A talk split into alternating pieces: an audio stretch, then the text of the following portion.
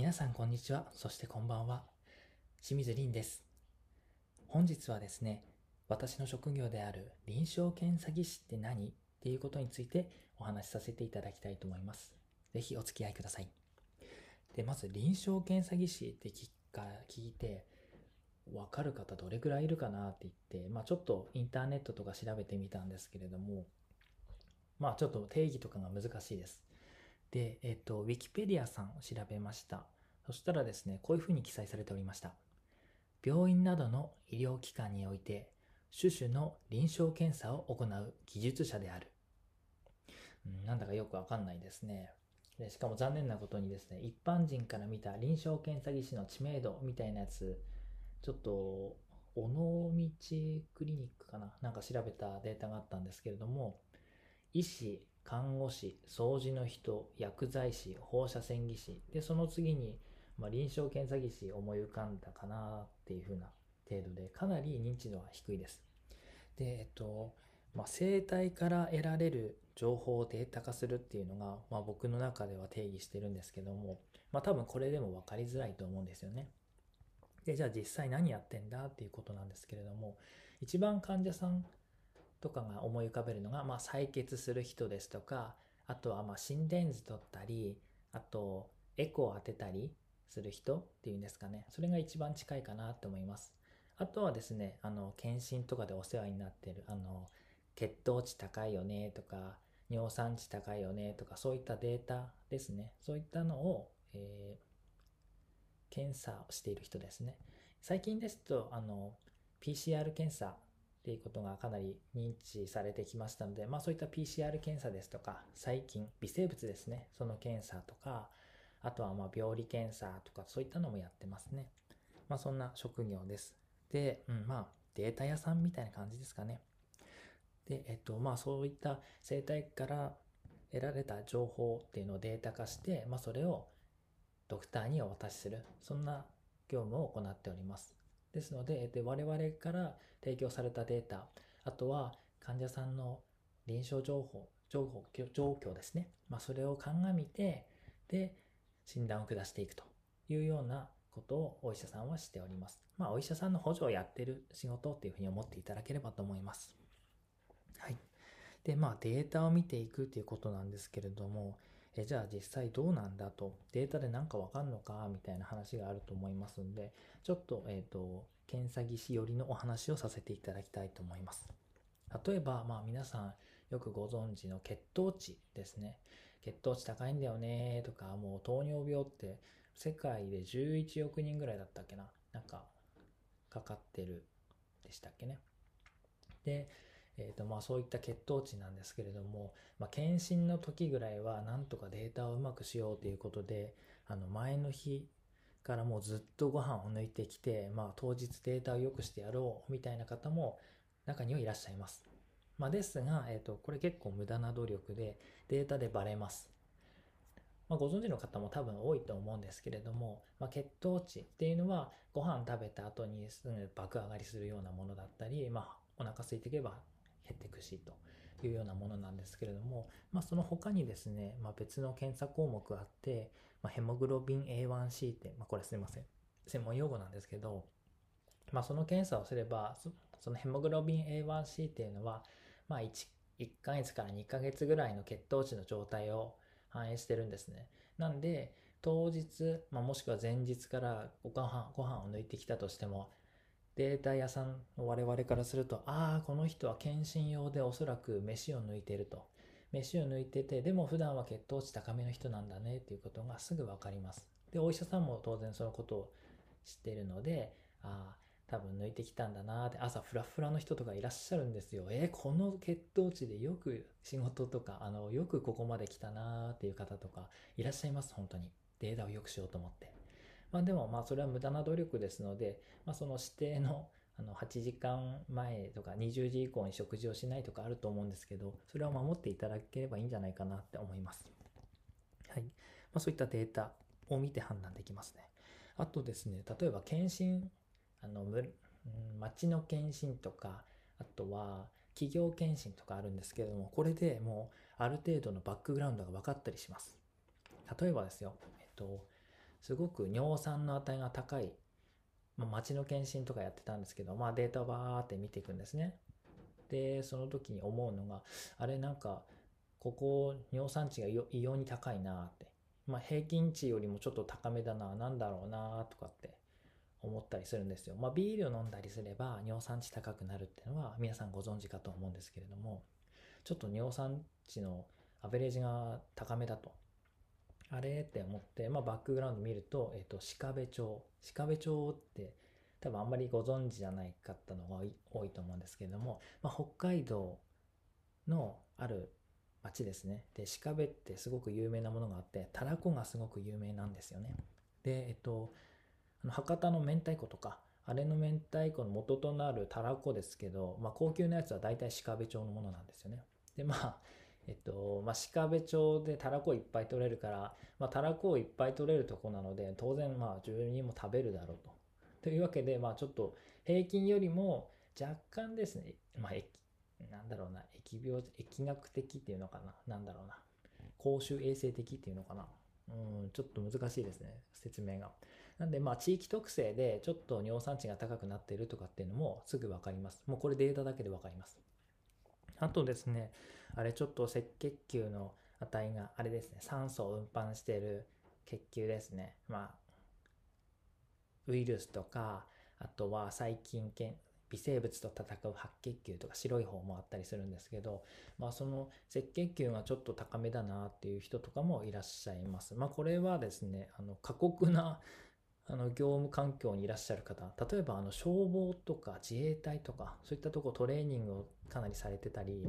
まあ、危険な地帯に行ったりするので、まあなんか普段他の人たちよりもちょっと値が高めだなっていう風な印象を受けますね。まあ、過酷な労働環境に置かれてるっていうような企業の方も、まあ、ちょっと赤血球高めだったりとか、まあしたりしますけどね。まあそういった感じで、えっと、データを見ただけで、本当は臨床的に、まあ総合的にいろいろ判断して、診断下したりとかってするんですけれども、データのある一部分だけを切り取っても、なんとなくそこのバックグラウンドが分かったりとか、そういうふうになりますね。で、あとはですね、まあ、ちょっと困ったりすることがあるんですけれども、まあ、検診とかでよくあるのが、え、これ女性？それとも男性？みたいなやつがありますね。まあ、当然人間ですので、まあ、その電子カルテにあの性別情報とかって入れ間違いとかもあるんですけれども、たまにこう、混乱する時というか、なんかちょっと、ああ、やべえ、風邪ひいちゃったよ、みたいな時があります。で、えっ、ー、と、これが何かというと、例えば、尿検査っていうのを皆さん、あの、検診やっても、病院に行ってもやると思うんですけど、まあ、尿検査しますと。で、まあ、その、ちょっと血が出てますよとか、まあ、なんだろう、感染傾向がありますだの、色が濃いですねとか、ちょっと、なんだろう、尿糖が出ちゃってますね、みたいな、そんなのがあると思うんですけれども、まあそういったいろんな成分とかも検査してるんですけど、その中でですね、えっ、と、まあ、ワンダフルライフがあるわけですよ。まあ、要は男性だと、まあ、たまに混じってくるわけですね。まあ、2億個のワンダフルライフですね。まあ、そこがですね、たまにね、こう女性の方で出てきてしまう時がある。まあ、男性ですと、これはまあよあるあるなんですけども、前立腺マッサージとか受けた後にまあいらっしゃると、大体ワンダフルライフプラスってなるんですけども、まあ、女性で出てくると。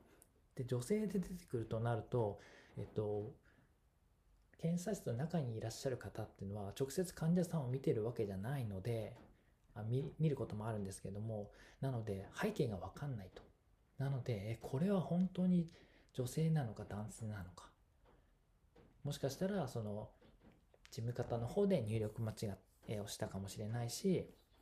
まああとはもう一つの理由ですねまあ何か事前に性行為があったとかそういったパターンがあったりするんですよねなので、えっ、と、まあ、それ確認するために、こう、やっぱり聞くんですよね。あの、正確な検査データを出したいから、これおかしいって思うから。で、まあ、聞くと、あ、前日に成功ありましたとか、そういった回答があるんですけど、まあ、これ聞くの嫌ですね。まあ、でも正しい検査結果を出すためということで、必要な努力ではあるんですけれども、まあ、そういったこともなあったりします。というわけですいません。簡単ではありますけれども、えっと、臨床検査技師って何の職業なの？で、あと、まあ、データを見てて、まあ、気づいたこととか思ったこと、まあ、なんかあるとこ、ちょっとお話しさせていただきました。それではまた次回お会いしましょう。バイバイ。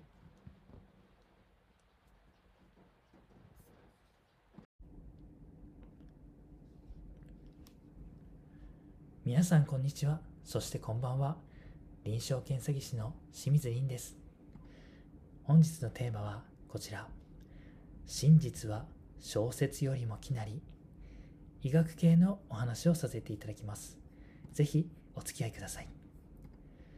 病院にはですね、内科、耳鼻科、泌尿器科、婦人科、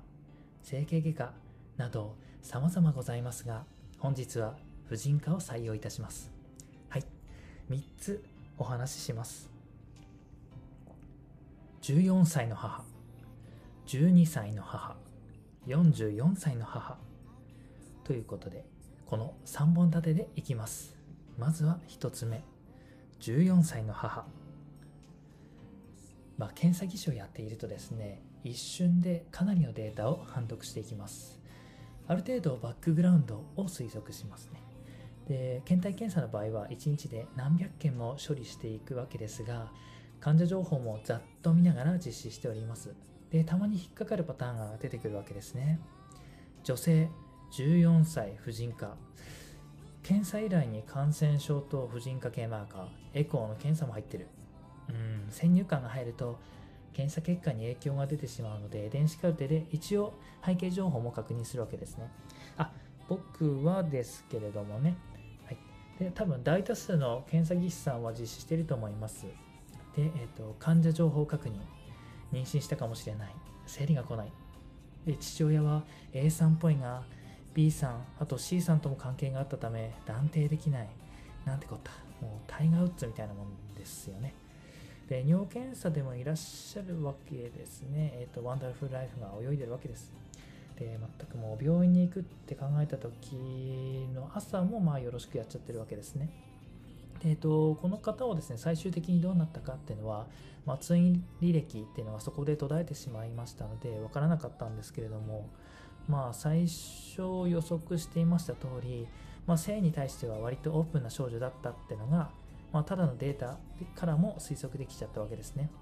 ちなみにあの付き添っていたお母さんってのはまあ30歳でしたまあ、遺伝子ですかね。まあ、あとはお察しください。次、2つ目、12歳の母。これはさっきよりもっと過激になった感じですね。まあ、ドラマみたいですね。これも先ほどと同じですね。まあ、多くの検体を処理している中で、あうん、12歳、婦人科、HCG、あえっ、と、HCG ってのが、妊娠しているかどうかチェックする検査項目ですね。で、まあ、そのオーダーがあると。でもすごいですね僕12歳の時なんか女の子と手をつないでことなんてなかったですけどね、まあ、マイムマイムとか踊った時とかあとまあキャンプファイヤーの時ぐらいですかね、まあ、それはいいとしてまた、えーと、電子カルテで確認しますとここでもまあ衝撃を受けます。なんと弟との間にできた子供だそうです。いや、ええってなりますよね。で姉と弟の間にできた子供ってことですね。まあ、おーってなりますよね。まあ、そこでさらにもう一つ驚きがあります。なんと妊娠22週を越してるんで、まあ、下ろせないっていうような状態なんですよね。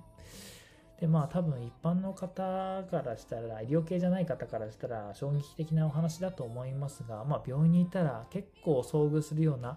ことですね。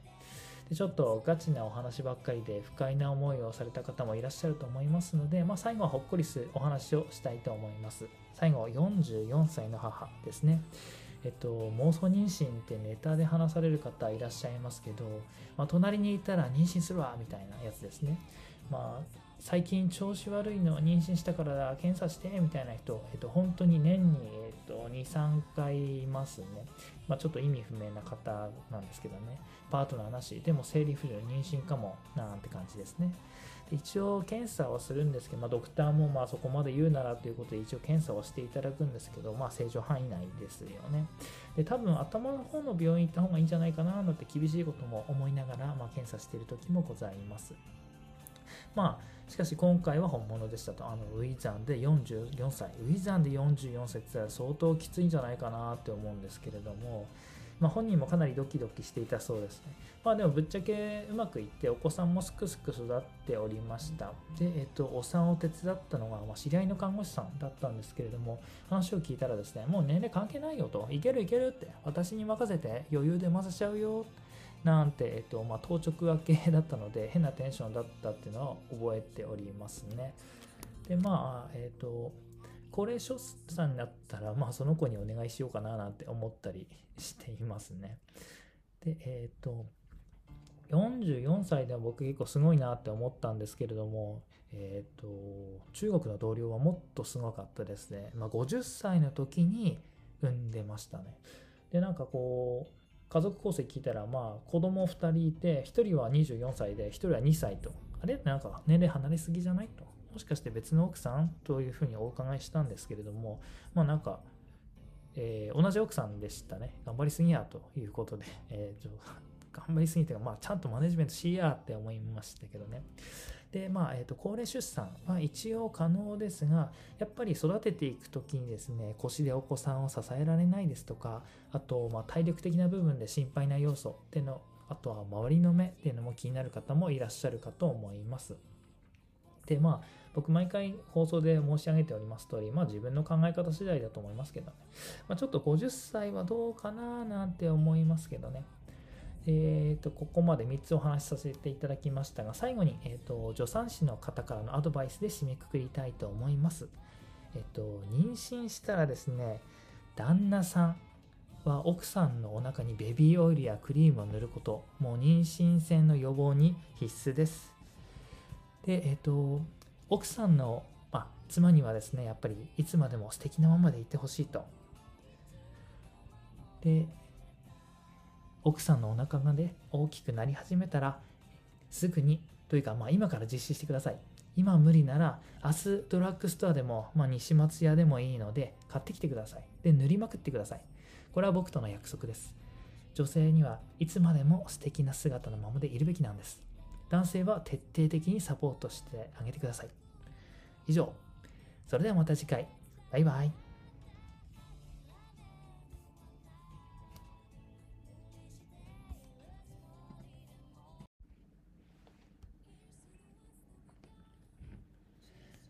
皆さんこんにちは。そしてこんばんは。臨床検査技師の清水凛です。本日のテーマはこちら、性欲。加齢による変化と突如湧き出る性欲ということで、医学系のお話をさせていただきます。ぜひお付き合いください。今回の内容は、メンタリスト DAIGO さんがお勧めしている本でもありました、オルガスムの科学から引用している部分もございます。気になる方がいらっしゃれば、合わせてご確認ください。300ページぐらいの研究論文まとめと解説なので、ちょっと読みづらいかもしれません。研究者気質の方はどうぞ。はいでは、早速始めさせていただきます。加齢による変化、まずは男性からです。ED。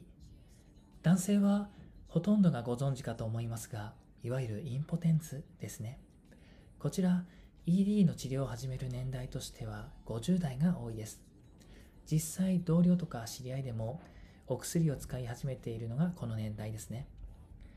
老いというのは悪いこととして捉えられがちですが、老いた男性の利点というか、喜ぶべきポイントとして挙げられることがございます。それでは、人生で初めて射精をコントロールできたというものです。確かに知り合いのタイが好きな男性はよくタイに行って、まあ、最後を迎えるまでは1時間近くかかる、コントロールできるんだとしきりにお話しされていたのを覚えております。若い男性で悩まれている方にとっては朗報かもしれませんね。加齢による変化としては5つ挙げられます。1、より多くの時間がかかるようになる。2、勃起しても以前より硬くはならない。3番、精液の量が減り勢いもなくなる。4、以前ほど射精したいと思わなくなる。5、不応答期が長くなる。つまり賢者タイムのことですね。まあ、想像通りの研究結果です。医学的にアドバイスさせていただきますと、テストステロンの量は朝が一番多いので、朝一勝負かけるのもありかもしれません。タイ好きのおじさんはよくそんなことをやってますね。まあ、理にかなっていると思います。まあ実際のところ、バイアグラの効き目が翌朝まで残っているだけの理由の方が強い気がしますけど。次、女性の加齢による変化です。合計6つございます。1、膣液の分泌に時間がかかるようになった。2、成功の際に痛みを感じるほど膣液量が減った。3、感じる部分を責められても性的反応が弱くなった。4、愛部に集中ができなくなった。5、パートナーとのセックスやマスターベーションが必要だとは思わなくなった。6、性的な想像や執着をしなくなった。1、2番目、膣液の対処法としてはローションですね。3番目、反応が弱くなった場合は、新たな部分を開発してみるとか、あとは大人の玩具を使用してマンネリ化を防ぐのも良いかもしれません。4から6番目は心理的なものですね。人の三大欲求のうち一つがなくなったという感じですかね。えっとですね、一向になえないのが悩み、えっと、それもですね、持続性勃起症というものがございますので、まあ、そちら、また別の機会にお話しさせていただきたいと思います。でですね、で人の三大欲求のうち、まあ、4から6番目、すいません、ちょっとずれました。愛部に集中できなくなったとか、マスターベーションが必要なくなった、性的な想像や執着しなくなった、ここは心理的なものが大きいですね。人の三大欲求のうちの一つがなくなったという感じですね。まあ、睡眠と食欲があればそれでいいし、性行為がなくても一緒にいるだけで幸せ。まあ、そんな風に思うようになった。まあ、思想が変わったってことで良いのではないでしょうか。加齢によって女性器というのは弾力を失ってしまいます。生化学的な観点からは酸性度が低くなるため、成功後に自浄作用が働きづらくなります。まあ、つまり感染症に陥りやすくなってしまうということですね。まあ、簡単に言いますと、硬くなって、まあ、抵抗力がなくなるってところですね。で、女性はですね、外界からの攻撃に対抗するために、膣内にはデーデルライン肝菌という菌が多数存在しております。この菌のおかげで酸性度を保っているわけですね。で性行為が行われますとだんだん精子を受け入れるためにですね酸性度合いが変化していきます。これは前回のお話にもございましたが精子の運動性というのは pH 要は酸性度に影響されますからね。なので女性が妊娠受け入れ体制になると膣内環境 pH が変わってくる。アアルカリというか、まあ、中性に傾いてくるわけですね。で昔あの雑誌で見たのが、まあ、味でわかる。パートナーは今感じているかどうか。なんて特集が組まれていましたけど、おそらくこの膣内 pH 環境のことを誤って解釈してしまったのだと思います。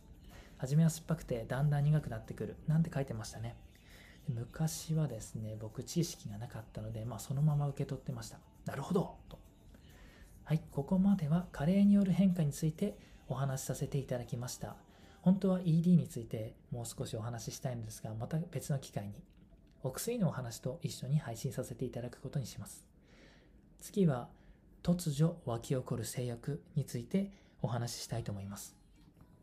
まあ、手術後に性欲が湧き起こるタイプがございます。これはですね、あの前頭葉切除の術後によくある現象だそうで、様々な報告例が出されております。まあ、例えば、女性の例で言います。女性の例ですと、11年間セックスレスだった妻が、術後の夜に夫夫に激しく求め始めたとか、まあ、術後、夫が部屋に入ってきたり、声を聞いただけでもドキドキすることが増えたなどです。まあ、女性はですね、やはり自分を抑える能力に長けておりますので、まあ、この程度で収まっていますが、男性は、まもう少し自制心に欠けてしまう。もうアウト・オブ・コントロールですね。はい。それでは男性の例2連発いきます。で脳の中核野を手術した後に、まあ、過剰な性欲が現れたじじいの話です。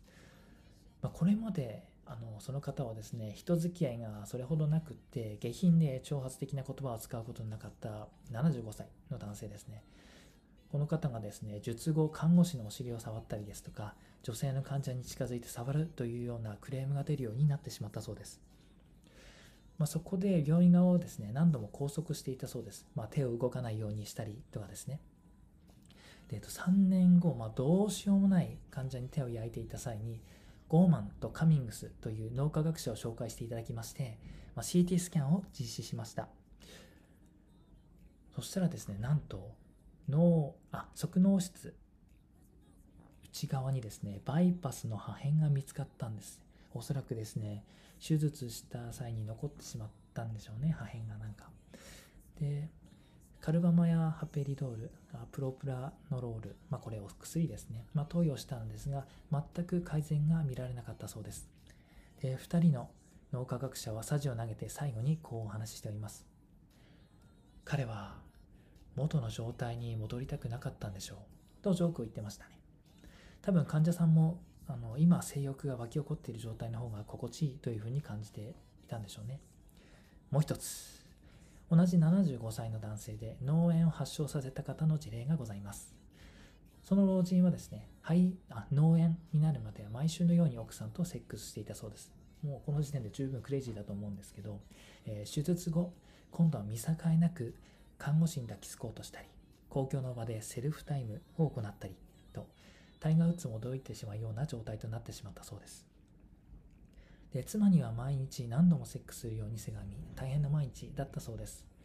まあ、先ほどの事例で出ましたあゴーマンとカミングス。この科学者脳科学者のもとに連れて行かれまして、まあ、CT スキャン投薬などを行っていたんですが患者はですね特別な治療を要求することはなかったそうです。まあ、この事例の後、この事例の後、またもやゴーマンとカミングスはこう話しております。彼もまた元の状態に戻りたくなかったんでしょう。この2つの事例のほかですね、見さあひどい事例だと見境なくなってしまって、まあ、近所の子供にまで声をかけて逮捕された事例なんかも報告されております。これはですね、個人的な性的好みというよりは、術後の後遺症で性的趣向、歯止めが効かなくなってしまった事例かと思われます。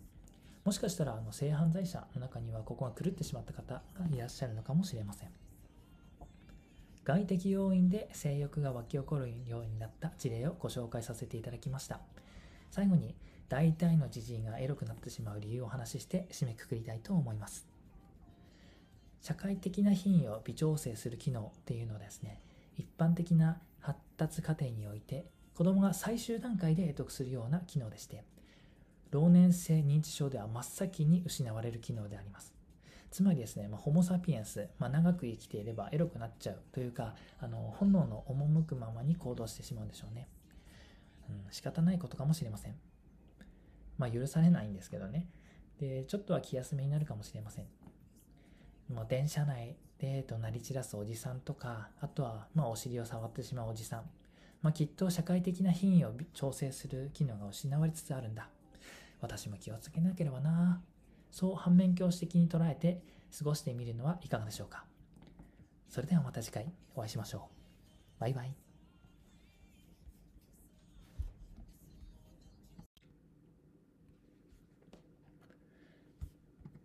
皆さんこんにちは。そしてこんばんは。臨床検査技師の清水凛です。本日のテーマは塩と動物です。ぜひお付き合いください。後半部分では、なぜペットが人間のものを食べちゃいけないのか、そして人間のものを食べたらどうなるのか、詳しく解説していきます。まず塩についてです。前の放送で重要性についてはお話しさせていただきました。生物にとって塩はなくてはならない存在ですね。神経や細胞、水分量の調整など様々な機能がございます。我々人間はですね、博多の塩ですとか、ぬちマースですとか、瀬戸の塩ですとか、今では簡単に購入することができますし、いつでも摂取することができます。さて、自然界ではどのようにして摂取しているのでしょうかでは早速始めます。まず、自然界の動物わかりやすく陸上で生活しているものを思い浮かべてみてください肉食系と草食系で大別します。肉食系これはつまり虎とかライオンですね。彼らは他の動物を捕食して栄養としております。動物を食べるということは血とか肉も一緒に食べます。で血液や血の中には塩分が含まれております。したがって肉食系動物は獲物を食べることによって間接的に塩を摂取しております。題して草食系動物。牛や馬キリンゾウそして私と草や木の葉などを食べております。それらの植物には塩分は含まれておりません。ではどこから？皆さん牧場に行ったことはございますか？牧場の檻の中に入れられている牛さんや馬さん見たことございますか？なんか白いものひたすら舐めてません？あれは塩ですね。岩塩みたいなものを設置しているような牧場もあれば、まあ、飼料に塩を混ぜているところもございます。自然界ではそのようなことはされませんよね。まだ答え言いません。犬を飼っている方猫もですねたまに地面舐めたりしてません？ダメって言ったりしますけどね。実は自然界の牛や馬も同じようなことをします。これなんでだと思いますか？これって塩を取ってるんですね。土の中に微量に含まれた塩っていうのを摂取しようとあのような行動をしております。自然界ではですね塩分が豊富に含まれた土がある場所に草食系動物が集まるそうです。チャーリーさんそうなんですよ。塩を集めております。でちなみに人間もですね昔は塩を積極的に取るようなことはしていなかったんですよ、うん、昔で言うとはじめ人間コン。はじめ人間ギャートルズとか言ってたのかな？かな？ちょっともっと若い世代だとは伝わらないとは思うんですけれどもまあ狩猟生活を送っていたんですね昔は。でですので、えー、肉食系動物と同じで十分塩分を摂取できていたわけです。ここから農耕っていうのが始まりまして米や冷え泡などに切り替わり塩分が徐々に足りなくなってきた。そこでですね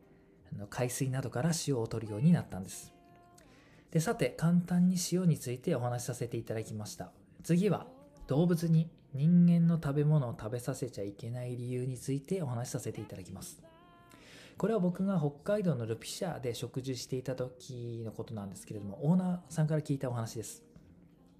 羊蹄山が綺麗な場所のレストランなんですけれども、まあ、キタキツネが寄ってきて、ああ、可愛らしいなぁと。でも楽しいかな。私、あの、臨床検査技師なので、あなんかエキノコックス怖いなぁと反面を持っていたところですね、オーナーさんがぽつりこう言いました。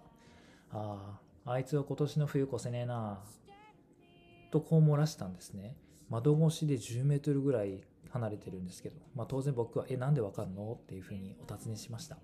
するとオーナー曰く、まあ、動物を見ただけですぐ分かっちゃうそうです。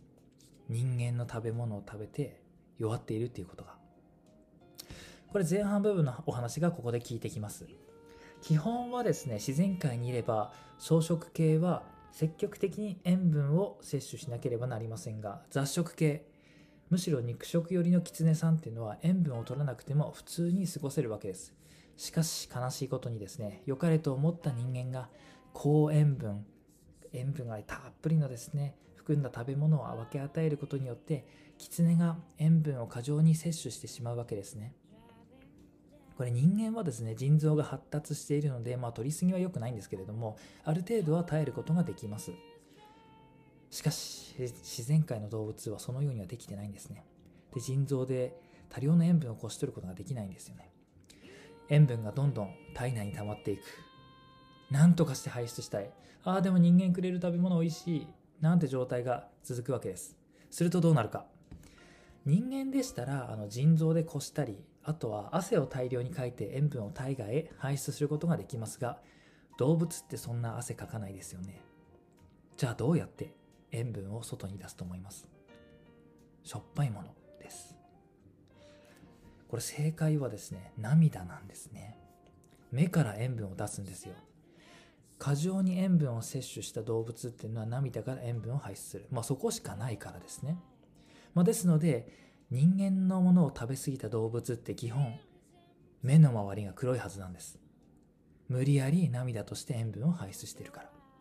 これうちの犬猫もは真っ黒でしたね。まあなんかサラミとか大好きだったんですよね。で可愛いからあげちゃうんですよね。まあそれがダメなんです。うちの妹は犬を飼ってるんですけれども、まあ、人のものは絶対食べさせないっていう風な方針を定めているのでまあその子たちは目の周りすごい綺麗ですね。まあそういった塩分が多いものを食べてないからですね。まあ、とは言いつつ僕あのバーベキューした時に焼肉のタレをたっぷりつけた肉とか、まあ、フランクフルトとか普通にあげ分け与えてましたけどね、まあ、ですので、えー、すいませんちょっとそれましたが先ほどの狐の例に戻ると塩分を摂取しすぎて目の周りが異常に黒くなった狐。かつ、まあ、足を引きずってたりとかスピードが遅いっていうと冬を越せずに死んでしまうそうです。で可愛くても塩分の多い人間のものは食べさせない。これ絶対です。はいというわけで本日の話はここまで。また次回お会いしましょう。バイバイ。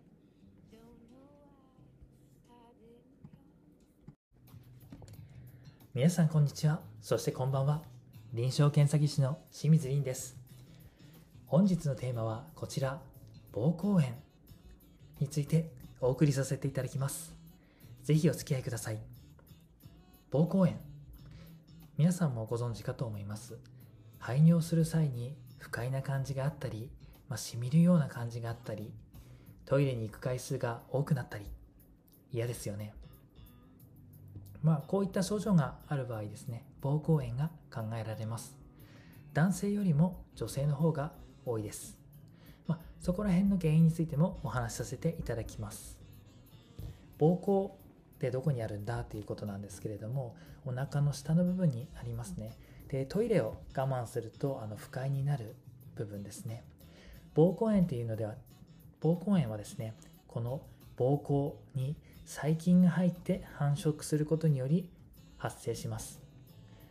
原因菌としまして大腸菌ですとか腸内細菌いわゆる常在菌と呼ばれるものですね普通にどこにでもあるような細菌これらによって引き起こされます。では、なぜ女性の方が多いか。これは人間の構造、体の構造に由来しております。女性の尿道から膀胱までの距離は 4cm ぐらい。男性の場合ですと 15cm ぐらい。物理的に女性の方が短いんですよね。まあ、だから尿道から膀胱に細菌が到達しやすいんですね。あとはですね、えーと、複雑性膀胱炎とか、まあ、間質性膀胱炎とか脳胞性ですとか心筋性ですとか様々ございますがほとんどが急性膀胱炎ですね、まあ、その原因菌として常在菌があるっていうふうに言いましたけれどもやっぱり常在菌あの女性ですと、まあ、肛門の付近ですとかあとはまあその膣というか、まあ、膣口ですねあそこの付近に常在菌が繁殖しやすいというか、まあ、いますので、まあ、どうしてもかかりやすいというのはあるんですけれどもね。で、えー、対処方法として一般的に言われているものが、まあ、トイレに行くのを我慢しないことですよと。っていうのは言われております。でももっと別の理由があります。おそらく膀胱炎になったことがある女性だとご存知かと思います。そう、性交後は清潔に保つこと。